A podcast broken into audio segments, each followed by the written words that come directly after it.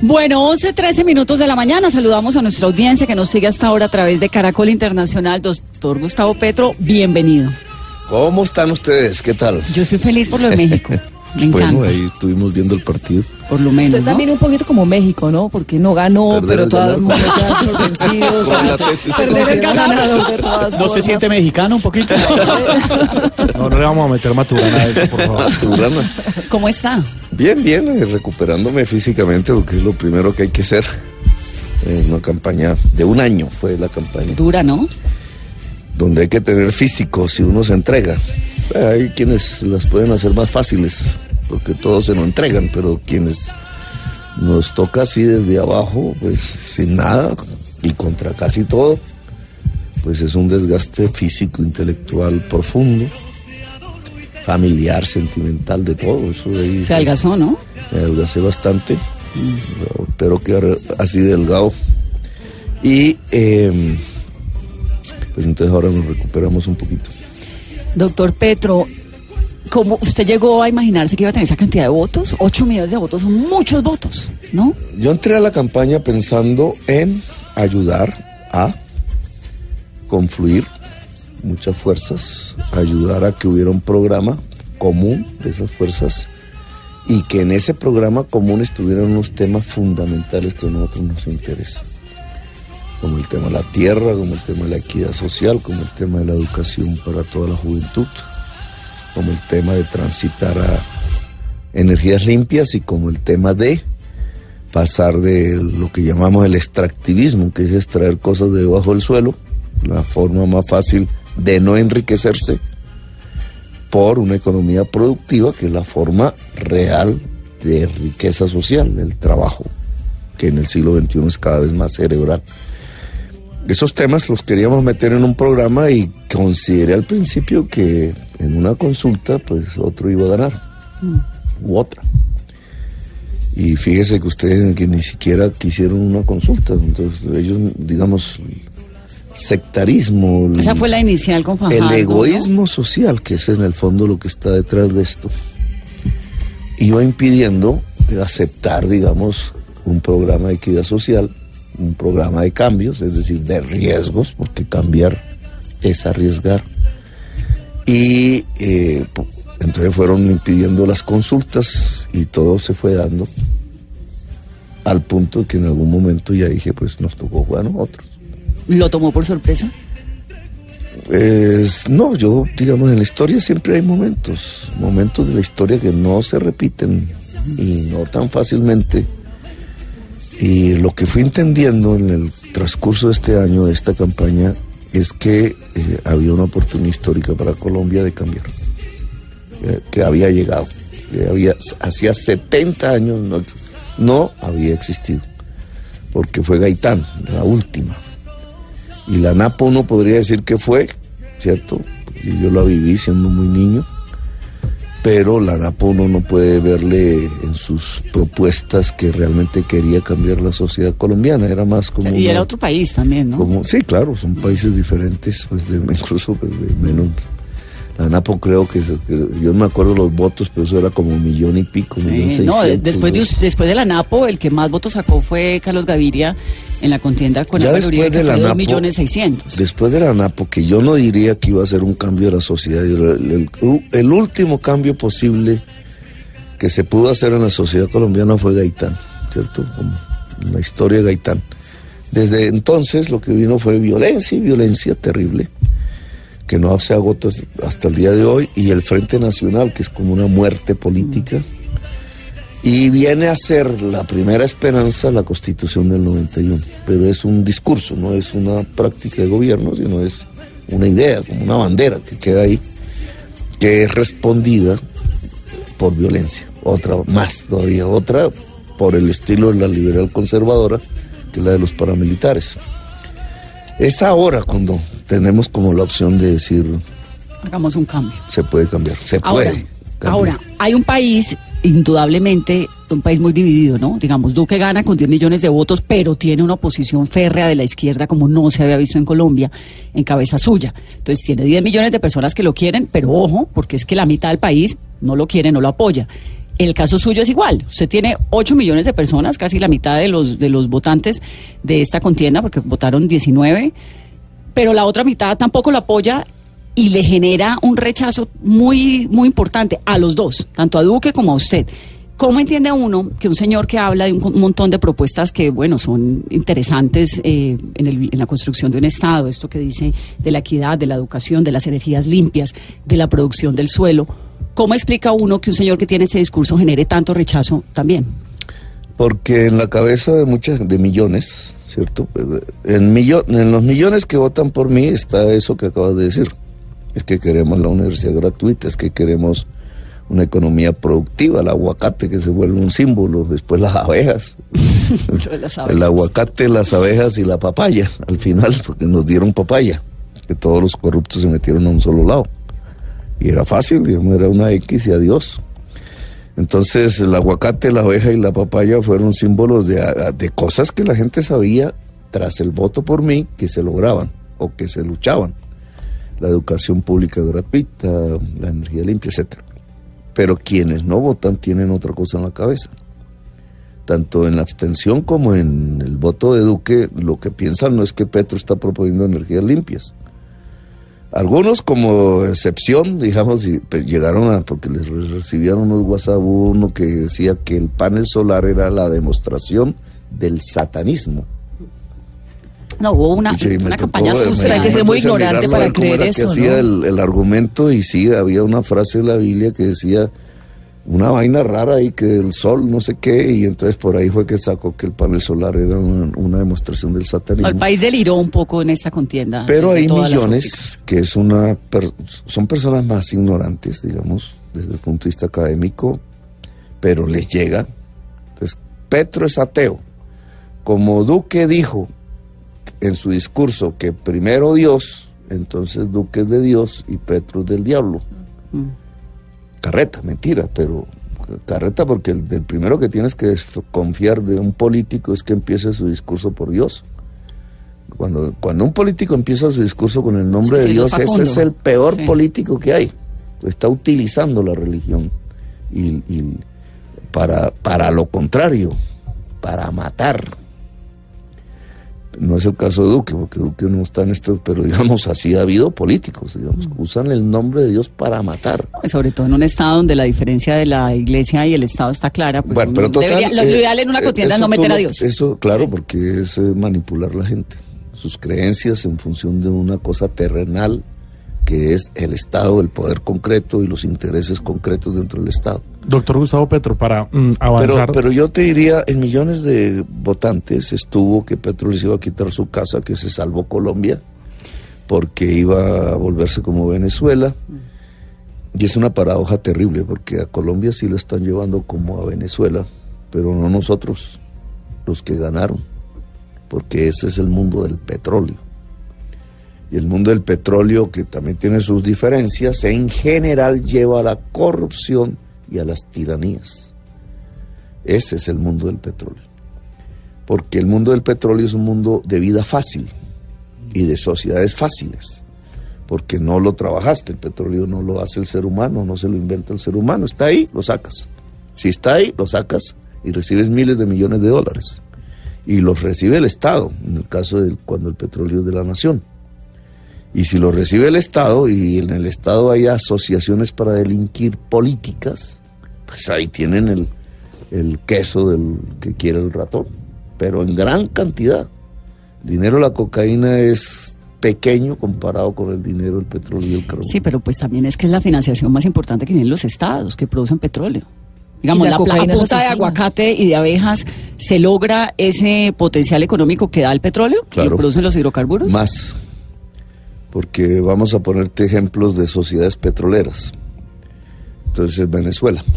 Pero Venezuela, porque el chavismo convirtió, cuando entró Chávez en el 98, tenía otras producciones, tenía acero, tenía un poquito más de industria y lo monopolizó todo a punta de petróleo y se acabó, digamos, ¿no? Muy el- poquito. volvió un petroestado, que Muy- era petroestado, pero acabó toda la demás producción nacional. Muy poquito de industria, casi nada de agricultura.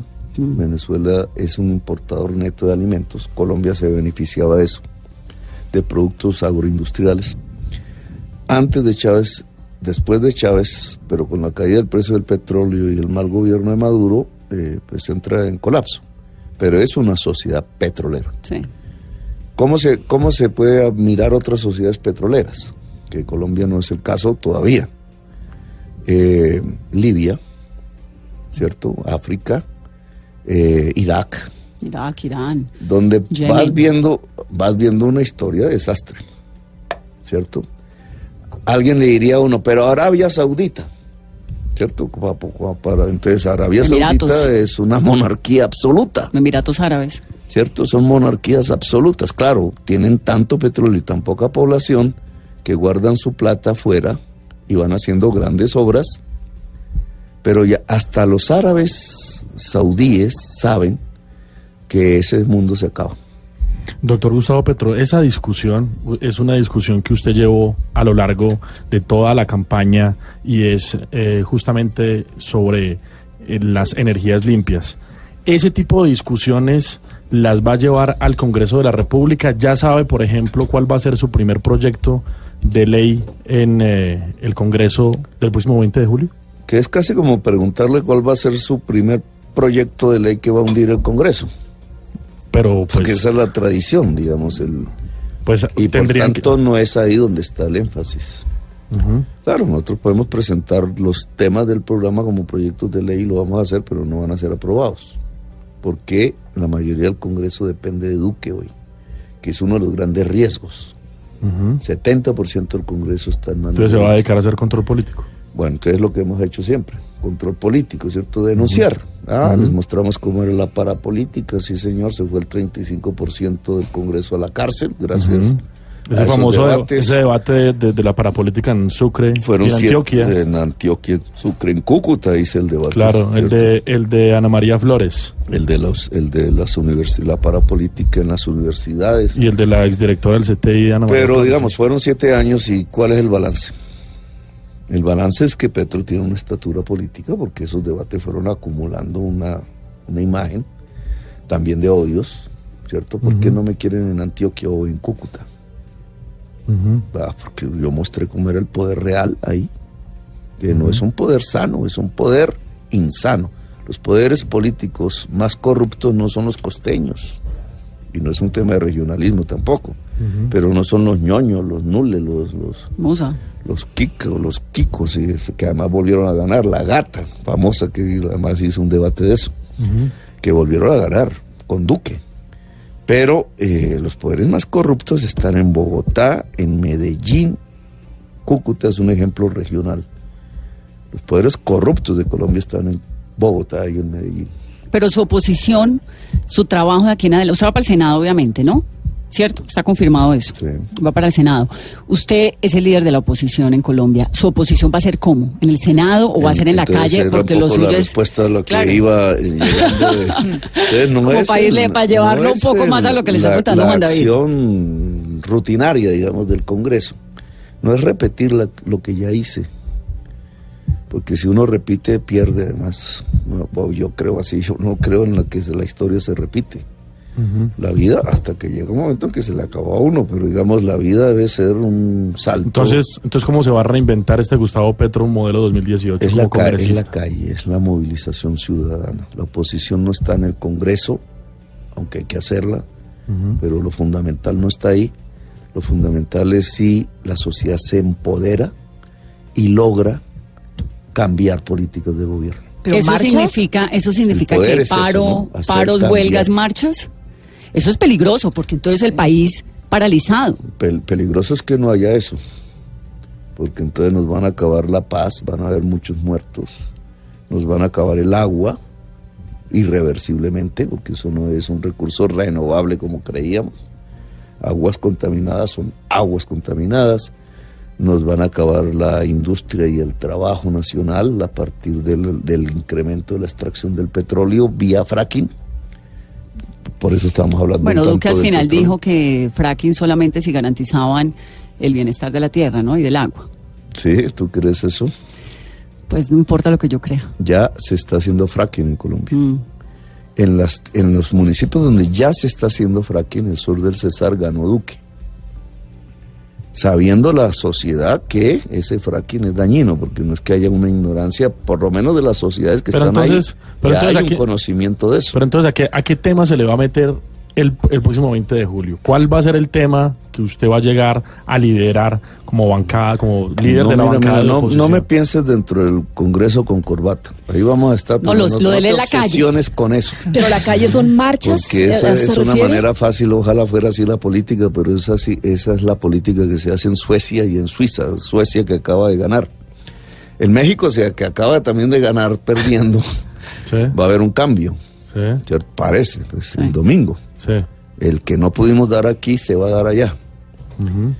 Eh, y eso, digamos, un poco mi intención, mi estrategia era calculando que iba a ganar eh, López Obrador en México y Lula en Brasil, a pesar de las dificultades que hay. Son dos gigantes económicos y políticos de la América Latina. Con Colombia, que siempre ha jugado el papel atrasado eh, y dependiente, digamos, la política que la, la asume esa, en ser narcotraficante y punto, y esa es su política internacional, la guerra contra las drogas, ya están viendo otra vez, otra vez nos volvimos, nuestra política internacional es esa. Me, Esa que, que Santos había logrado por lo menos pelocar un poco el tema con la paz y ya otras Sí, cosas. desnarcotizar las relaciones pero otra vez ya internacionales. nos metieron a lo mismo. Entonces tenemos que envenenar nuestra agua porque si no, no somos decentes en una cosa fracasada. Eh, pero ya estamos en eso, digamos. No, yo tenía otra idea. Si, si López gana en, en- en México. México y Lula en Brasil y yo en Colombia, tenemos un nuevo eje de acción política mundial, juntos. Y con Maduro. No, porque Maduro pertenece a una línea trazada. Ese es el tipo de mentalidad que llevó a millones de personas a no votar Lo por que mí. pasa es que cuando haces esa lista, Pero pues des- Maduro. Discúlpame porque tú pones el nombre y es todo lo contrario. Eh, Maduro es de la línea Duque. ¿Por qué? Porque son del bando del petróleo. Con Trump, que también es del bando del petróleo y del carbón. Y del rey de Arabia Saudita, si quieren poner ahí en fuera de nuestro continente. Ellos son del bando del petróleo y del carbón. ¿Qué es lo que propuso Petro? Fue romper la división internacional del trabajo, una palabreja de economistas que incluso entró en desuso, pero que es clave. En el mundo, a los países, los países se entran en virtud del mercado mundial en unas divisiones internacionales del trabajo. A unos les asignan unas tareas, a otros otras. Unas poderosas y otras que debilitan. Entonces, las poderosas, ¿cuáles son? El cerebro, la inteligencia, el conocimiento.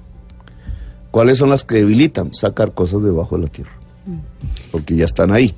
¿Dónde está Maduro? En sacar cosas debajo de la tierra. ¿Dónde está Duque? Lo mismo. ¿Dónde estaría Petro? En el conocimiento. usted haría El eje forma- México, Brasil, Colombia tendría una gracia, pues ya esto es utopía porque ya no fue, pero ellos sí lo van a hacer. Pues, ¿Qué es lo que dice López Obrador? Volver a la producción nacional mexicana. Es lo que dice su discurso, ¿no? Sí, Eh, sí. Que además es la- riquísima, porque es que la despensa que tiene México Volver a no la, la tiene ningún otro país en América Latina. Argentina, de qué? pronto. Conocimiento, porque estamos en el siglo XXI, no es el asadón de hace dos siglos. Es el tractor con GPS, etcétera. Es, la, la- es una nueva modalidad de transformación de los productos que implica mucho cerebro. Lo mismo tiene que hacer Brasil y lo mismo tendría que haber hecho Colombia. El petróleo es una excusa para no hacerlo. Es un camino fácil de enriquecimiento tonto porque nos llevas a la violencia.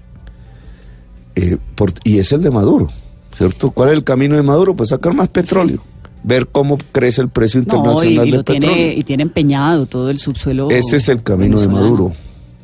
Entonces, no, el eje no era, eh, el eje no es Caracas, Managua. México, porque lo- el aliado de, de- de Venezuela, ¿quién es? Ortega. Mm. Ortega es un socialista, Ortega es un revolucionario. pues está en, la, en el camino a una dictadura con lo que está montando en, en este momento. en Ortega está ejerciendo una dictadura defendiendo Sí. un programa del Banco Mundial. ¿Cierto? Que era una reforma de las pensiones, entre otras Sí, cosas, muy Monetario. parecido a lo que aquí proponían. de elevar la edad pensional. Eso, es una- eso no es un camino Pero hubo un momento en su historia, en su vida, en que usted sí estaba más cercano eh, ideológicamente, o sea, si uno ubica dónde está Gustavo Petro ideológicamente, pues más cercano al chavismo que a, que a otra cosa. ¿No? Digamos, ¿en qué momento se desliga? ¿En qué momento le parece que, que no, que, que lo que está haciendo Venezuela no es lo correcto? ¿En qué momento llega a criticar a Daniel Ortega, a Nicolás Maduro como lo está haciendo aquí? ¿Qué fue lo que les vio que dijo, "Mm, por aquí no es la cosa? En 1998 gana Chávez Sí. las elecciones en democracia. Y la élite venezolana permite que gane y le entrega el gobierno. Y hay una reforma. Y hay un discurso ahí.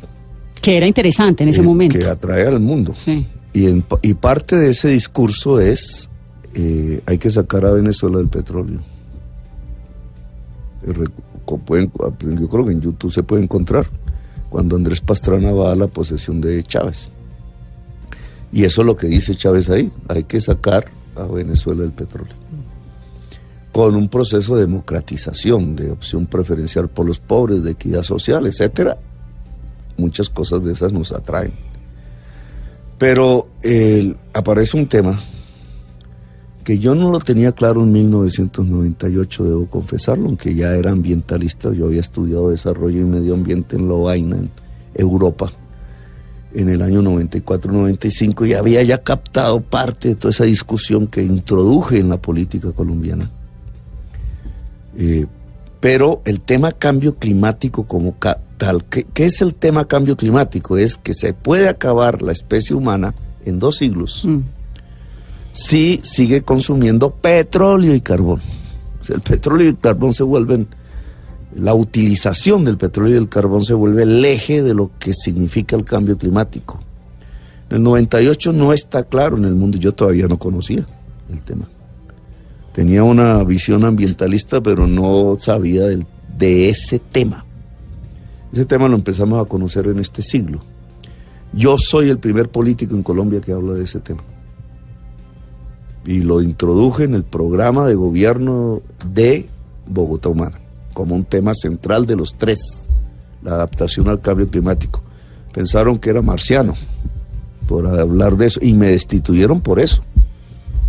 Y hasta el presidente del Consejo y secretario de gobierno del que pretende ser alcalde de Bogotá, eh, Turbay, llegó y dijo de frente, no existe el cambio climático. Ah, estábamos ante lo más atrasado de la política. Y yo la verdad, pero esa, me- ¿por Pero, qué pero llegó ¿qué el tiene que ver tema del... con Chávez? que- claro, porque es el petróleo. Mm. Entonces, ¿qué es lo que va sucediendo con Chávez en el camino, digamos, entre el 98 y el 2006 más o menos? Va sucediendo dentro de ellos que en lugar de separarse del petróleo, se afincan en el petróleo, más que antes. Tiene razón. Y ¿eh? ahí se para usted. Más que antes. Ahí ya hay un primer lío Pero además no solo, pero además no solo se afincan, en, digamos, desde un aspecto meramente económico, sino que vuelven es un fortín político y, y vuelven eso y, y- ya- y- eso y ya tiene trastocan absolutamente todos los, todas las libertades democráticas de ese país. Cuando ya tú tienes esos dineros, se produce como una especie de clientelismo desde el Estado, pero un clientelismo peor que el que conocemos. Lo practicó Uribe. Uribe es el primer chavista de Colombia. No, no, pero tampoco. ¿Cómo va a ser si ¿Cómo son es que ¿Qué es El archienemigo. ¿Qué es Familias en Acción? un programa de subsidio económico, pobres. sí, que se puede parecer a las misiones venezolanas, ¿Con diría uno. se- Pero se- también entonces No, podemos compararle a usted su, su- no, eh, vamos al tema. Podríamos ¿Con entonces qué compararlo- se financia Familias en Acción? con la plata del Con el Estado. Estado. El petróleo. ¿Con Estado. cuál? Pues petróleo en el caso de. Venezuela. ¿Cuál es la diferencia? ¿Y con qué financia usted el impuesto del agua, el, el- el líquido vital, por ejemplo, su, su programa de Bogotá de líquido vital? Es que Con- todos los gobiernos subsidian. Poco Es que comparar el por problema no subsidio. está en el, el subsidio es un invento neoliberal, para ponerlo en términos Sí. exactos.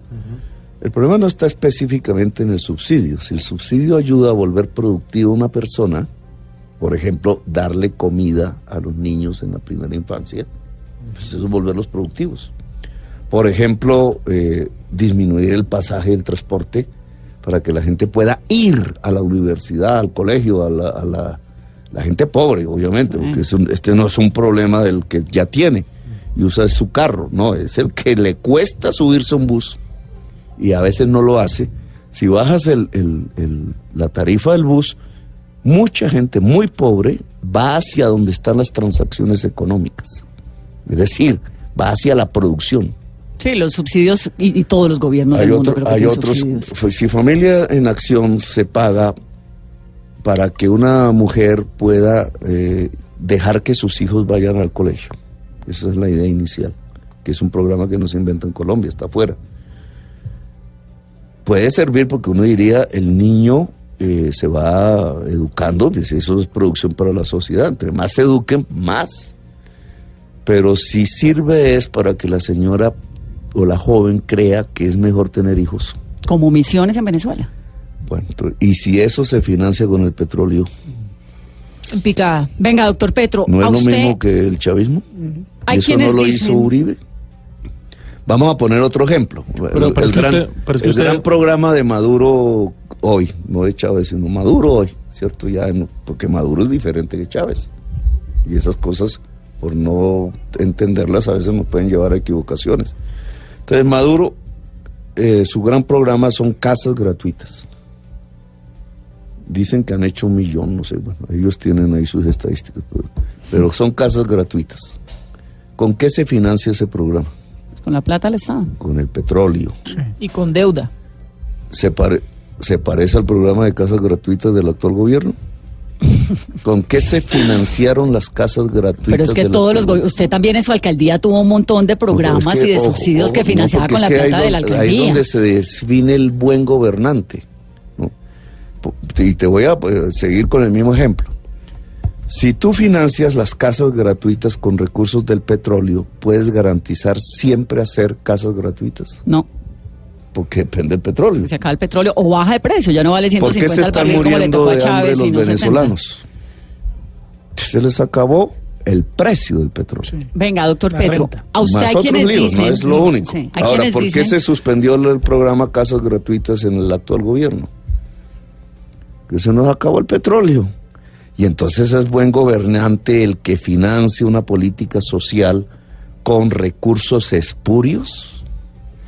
El buen gobernante no es eh, que no haga casas gratuitas, los podría hacer si se financias con recursos corrientes, permanentes, que solo pueden nacer de una riqueza permanente, no de una riqueza ocasional.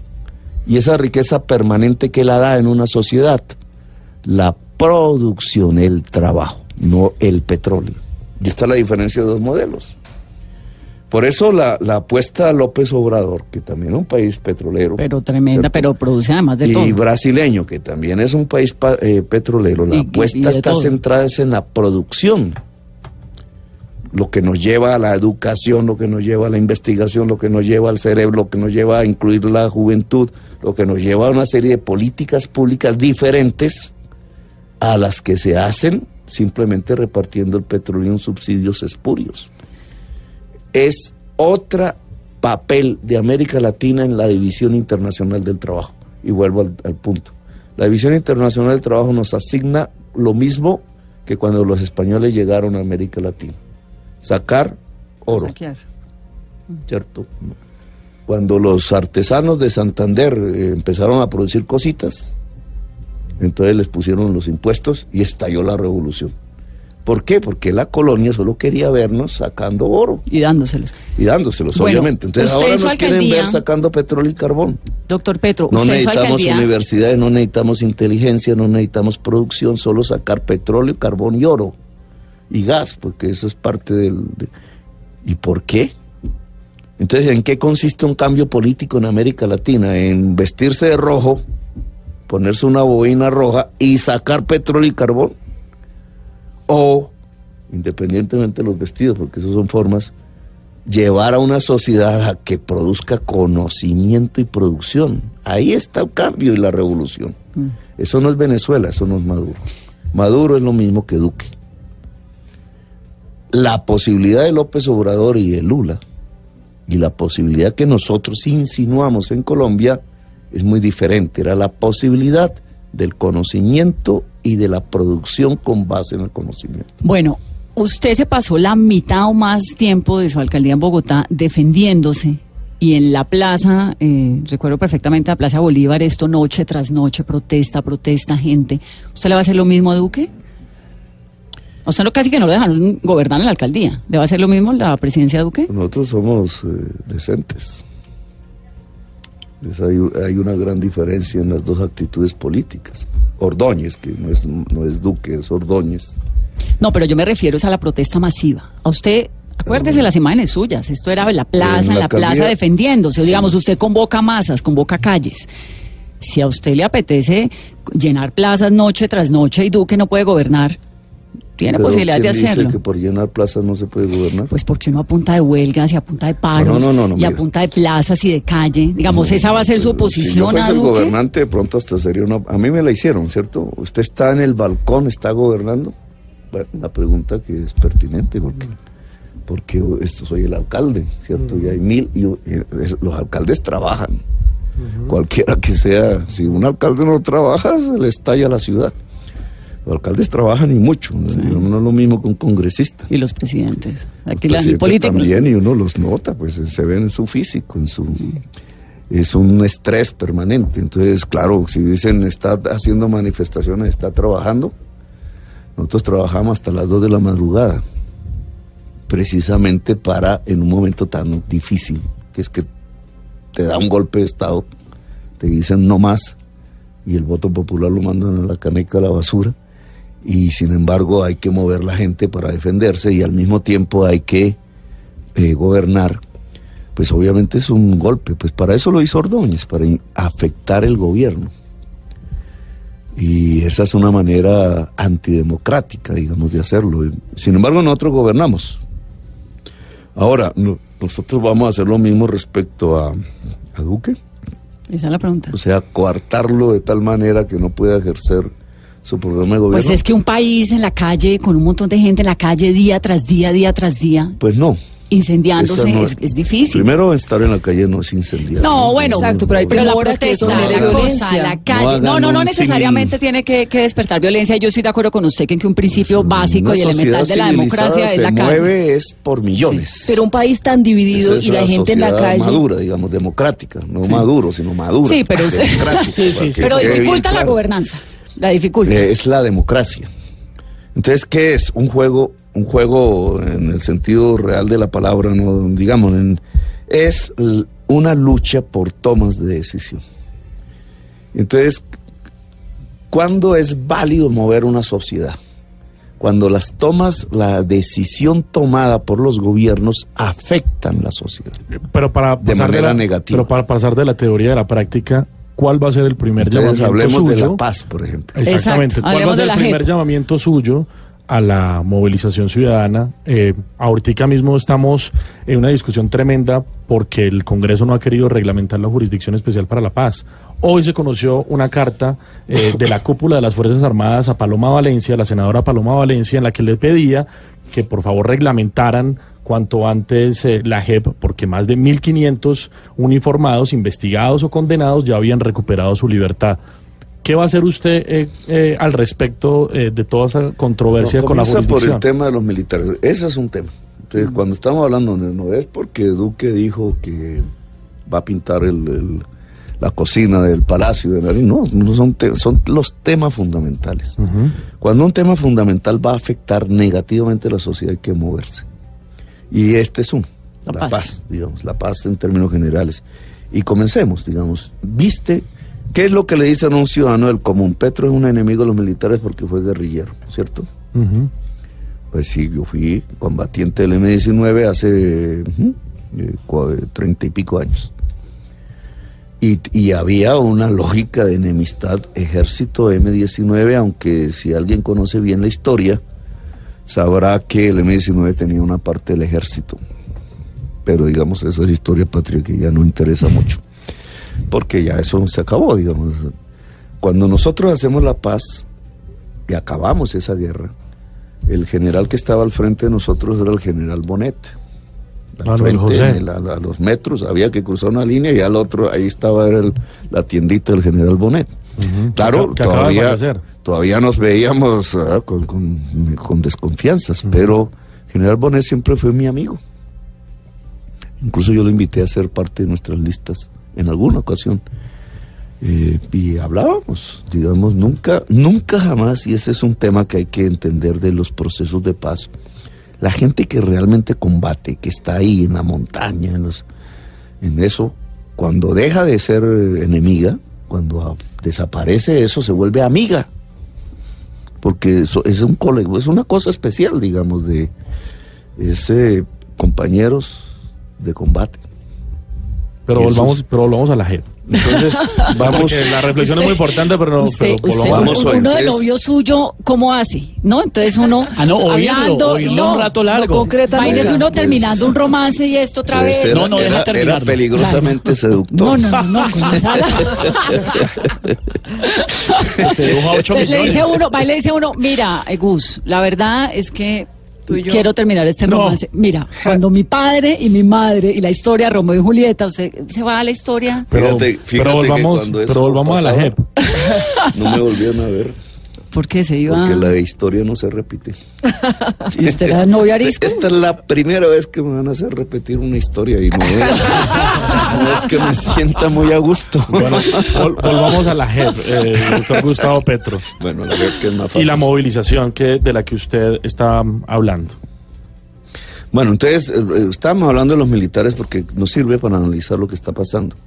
Entonces, hoy a la gente le metieron en la cabeza, no a todos, obviamente, que la JEP era para que la FARC no pasara por la cárcel. Ya, que hay que destruir eso, que eso es la impunidad de los guerrilleros, no sé qué. La JEP es para todos los actores de la violencia. Mm. Y entre los actores de la violencia hay unos más violentos que otros. Y el más violento de todos los actores de la violencia es, es el que se ubica dentro del Estado. Y lo es por definición, porque el poder del Estado es muy grande. Comparado a factores de la violencia que no están con el Estado o dentro del Estado. Lo- y por eso, eh, digamos, toda esta política mundial de, de contener el poder de los estados, porque un gobernante puede desatar un genocidio, Sí. como lo hemos visto en la historia. Hitler.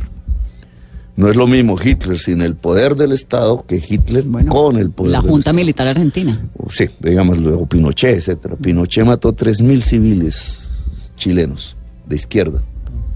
Uribe 10.000. Y ese es el problema. El problema no son las FARC. Ese es un carretazo para la gente, aún manteniendo un odio contra la FARC que existe en la sociedad con razones legítimas. Pero usando ese odio, ocultan la verdadera razón de por qué no quieren la justicia especial para la paz. Porque al juzgar a todos los actores y al permitirle a todos los actores de la violencia que puedan tener beneficios jurídicos, incluso libertad, a cambio de la verdad, la verdad es la fundamental para la reconciliación. A ver si le entiendo. ¿Usted lo que cree es que el Centro Democrático está frenando la JEP porque Uribe terminaría siendo condenado? Sí, ¿Eso es lo que cree? no condenado, Terminaría Sí, no. pasando por la JEP. si no se sabría la verdad. Pero no es más la, la bien... verdad no que dice Petro, que ustedes dicen es que Petro es de la FARC y usted está diciendo mentiras de Uribe. Y es fácil desa- desahogarse por ahí, no, la verdad judicial. Pero de otro la lado... verdad histórica. Pero de otro lado, el proceso de paz de Colombia se hizo después del Estatuto de Roma. Tenemos la Corte Penal Internacional encima mirándonos. Sí. La JEP está hecha de tal manera, acuérdese cuántas veces vino la, la, la magistrada de la Corte La y la fiscal, jueza, la la fiscal. fiscal, perdón, cuántas veces, Besuda, cuántas veces estuvo en Colombia. Y mal que bien, digamos, lo de la JEP está blindado, en teoría, con la Corte Penal Internacional. Al destapar el Centro Democrático o querer cambiar la JEP, ¿no es abrir la puerta a la Corte Penal Internacional a Colombia? Yo estaba en el Congreso cuando se votó para entrar a la, a lo, a lo que se llama a el Estatuto de Corte Roma, Internacional de Justicia. que es un tratado internacional. Yo voté a favor. Yo soy amigo de la Corte Penal Claro. Internacional en el sentido de institucional. El, porque sí creo que debe haber una justicia internacional que juzgue delitos, crímenes de guerra, delitos de lesa humanidad, crímenes internacionales, se le llama así, que son crímenes contra la humanidad, por eso son internacionales. No es que otro país nos juzgue, es que el mundo nos juzga, la humanidad nos juzga, porque el crimen cometido es contra la humanidad, tal el tamaño del Sí. crimen. Entonces, esa es la filosofía del Estatuto de Roma. ¿Cuáles son esos crímenes? Bueno, ahí se lee uno el Estatuto de Roma. Entre esos, Entre esos, si usted coge sistemáticamente como poder de Estado y empieza a fusilar civiles sistemáticamente, estás cometiendo un crimen contra la humanidad. Y lo hizo el gobierno de Uribe.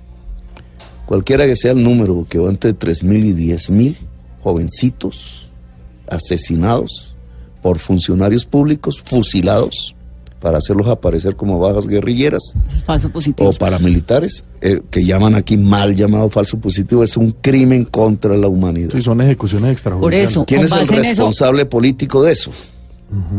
Álvaro Uribe Vélez. ¿A quiénes están juzgando? Pues al señor capitán, no sé qué, coronel, si sé cuándo, que se metió en ese rollo.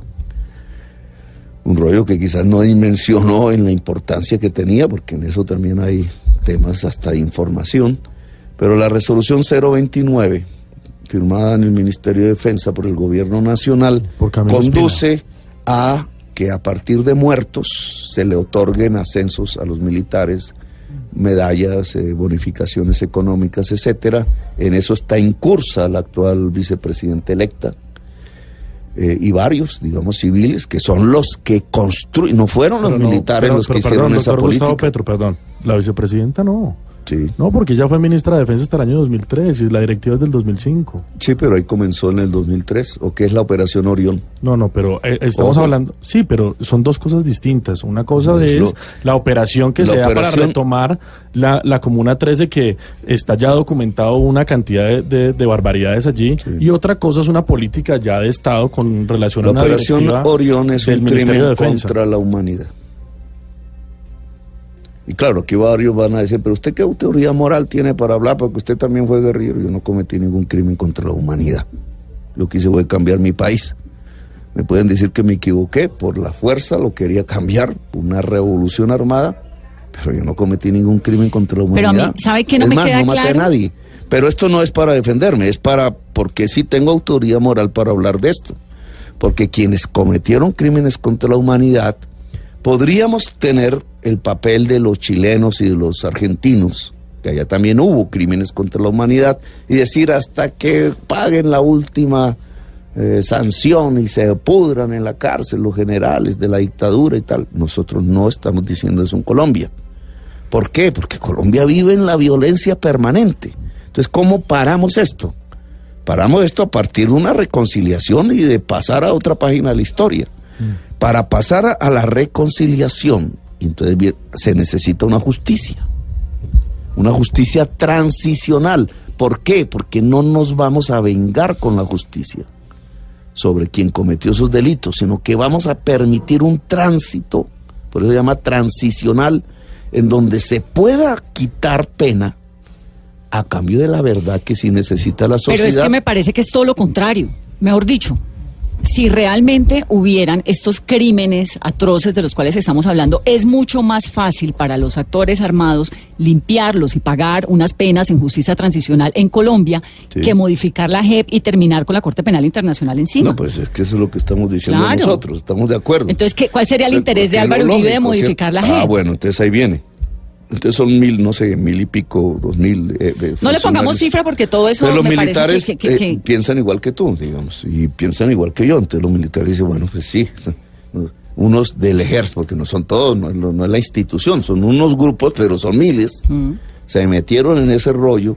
El general Rito Alejo, el río, por poner un ejemplo. Sí, es que hubo una época en que la violencia en Colombia venía por todo lado, del la Estado, de la guerra. de Eran todo. gentes en el Sí. combate, algunos tenían altura moral, no se no. metieron, otros no, y se metieron en ese tipo de tierreros, pero es una salida. Entonces hay una salida, digan la verdad y no se van para la cárcel. Y así ya mil y pico lo hicieron y los militares dicen es una salida, estamos de acuerdo. Y reconciliémonos porque al final el- la gente que realmente está en la montaña no son enemigos. La, lo- la guerra está en otras cosas. ¿Por qué no lo hacen? O sea, ¿por qué Duque se opone a eso? Duque, Duque por su edad y por su vida fácil eh, fuera del país, chévere, digamos, importante, ¿no? Se cría en Estados Unidos, realmente, pues no vive esto. Entonces no tiene tampoco, nadie le puede decir que usted es el, no, como si podemos decir de la ministra de Defensa, no, que no es responsable personal de nada de esto. ¿cierto? No está metido en esto. Puede que no lo conozca bien, puede que, etcétera, pero esos son otro tipo de críticas. Entonces, ¿por qué diablos está? Discúlpeme la palabra diablo, porque pues, La dijo usted, Después toca. van y dicen. Ojo, ojo, ojo, pues, la dijo, la dijo usted. A mí me da la sensación de que Duque no ha manifestado muy claro qué ¿Por es lo que se quiere hacer con la JEP. atravesando la JEP? Pero no es Duque, Duque no ha hecho, Sí, no ha dicho, no ha sido él- muy claro si con él eso, es Dice el públicamente, tramiten la JEP, la tramitan. Yo he dicho pú- públicamente, si está reunido en el Congreso, tramiten la JEP. Pero démosle beneficio de la duda, porque no lo ha dicho. Ni lo uno ni No, lo otro. Sí lo ha dicho. Entonces quieren expresar, eh, quieren cambiar la JEP.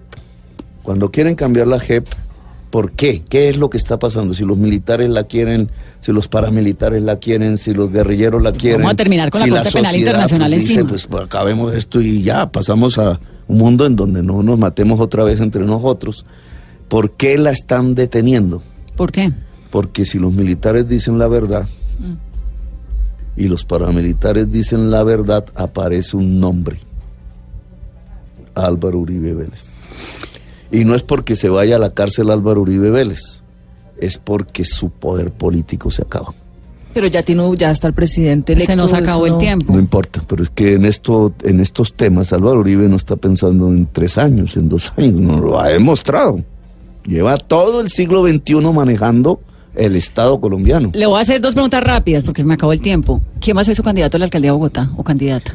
El que salga de una consulta de todas las fuerzas progresistas y democráticas en la ciudad. ¿Y usted va a construir candidatura presidencial para dentro de cuatro años? Eso dependerá de la sociedad que exista dentro de cuatro años. No, ¿Y va a dejar, y va a dejar arrancó. gobernar a Duque? Si tienen éxito, si tienen éxito. Es que ya arrancó porque con las marchas y las movilizaciones No, pues, ciudadanas, eso es campaña todo campaña el día. para dentro de cuatro años. No, porque ya aparecerá dentro de cuatro años el que diga, no polaricemos la sociedad, Petro sacó mucha gente, y en cambio aquí fácilmente podemos cambiar tranquilamente y sí se puede. Se Pero me no- acabó el pero no se tiempo. va a ir a ver ballenas. millones, millones se van por allá. pero Ballenas no se va a ir a digamos, ver, no es- no. Pero lo que yo sí te diría es, este tema de la paz sí vale el esfuerzo Del país. de mover una sociedad. Bueno, nos quedó clarísimo. Doctor Petro, gracias además porque eh, su generosidad con el tiempo venía 15 minutos y se quedó una hora. Y a mí sí me parece muy interesante su presencia en el Senado porque el Senado y el Congreso tiene que ser eso. Las fuerzas, esa es la democracia, la gente proponiendo. Usted, sin duda, pues ha sido uno de los senadores más brillantes que ha tenido este país, así que lo escucharemos, Bueno, sus debates. Y aquí estaré pendiente de tu invitación. Cuando quiera, aquí la lo cara recibimos. amable de Blue. Pero, ¿cómo así?